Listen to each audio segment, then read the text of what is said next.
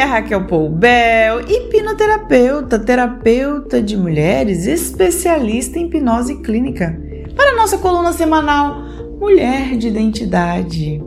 E eu quero falar com você hoje sobre um assunto muito importante: a autocobrança que gera autossabotagem. Porque quem se cobra demais pode paralisar na sua vida. E aí eu te pergunto, você é do tipo que se cobra demais? Que tem aquele complexo de perfeição que não avança em nada se não tiver perfeito, ideal, da forma exata que imaginou? Cuidado! O exagero da autocobrança pode causar grandes riscos à sua saúde mental e atrapalhar os seus projetos de vida. Pois é, é comum vermos pessoas que simplesmente não conseguem evoluir na vida pessoal ou profissional porque nunca se acham prontas, nunca se acham preparadas ou perfeitas para o momento. Essas pessoas colocam sobre si uma autocobrança tão exagerada que passam a se autossabotar, estagnando a vida, o processo, a evolução à espera do momento perfeito. Gente, o momento perfeito nunca vai chegar. Preciso fazer, é preciso agir. Às vezes, achamos, achamos que o maior problema é a cobrança dos outros das outras pessoas que estão fora. Que os outros vão nos olhar, que os outros vão nos observar, vão criticar, mas na verdade, a nossa cobrança é tão alta que até supera a cobrança alheia. A gente se cobra tanto, busca tanto alcançar a perfeição, que não consegue sequer sair do lugar.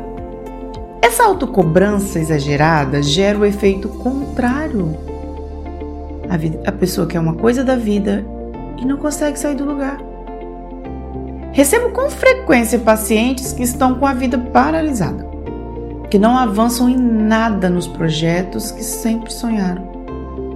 A partir daí, com a ajuda da hipnoterapia, essa pessoa vai encontrar o porquê dessa cobrança toda, o motivo que essa pessoa inconscientemente se julga tão incapaz e faz se punir.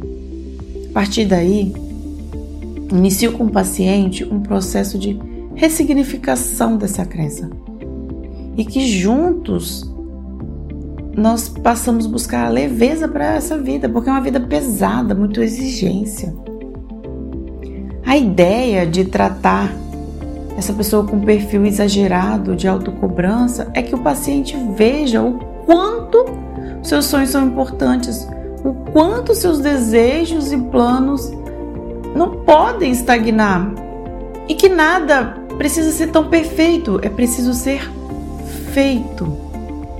As imperfeições, elas são percebidas conforme são colocadas em prática e aí sim a pessoa vai ter a consciência do que é real.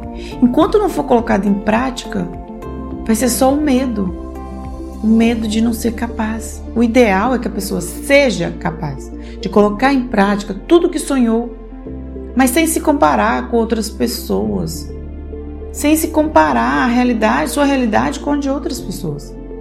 Assim, poderá entender que é única. Você já parou para pensar que você é única?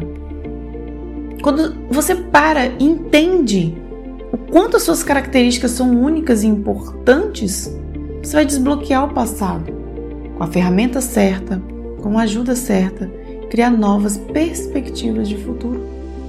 Se você é uma dessas pessoas que se cobra demais a ponto de paralisar, procure ajuda. Você merece ser feliz. Você merece viver na vida plena.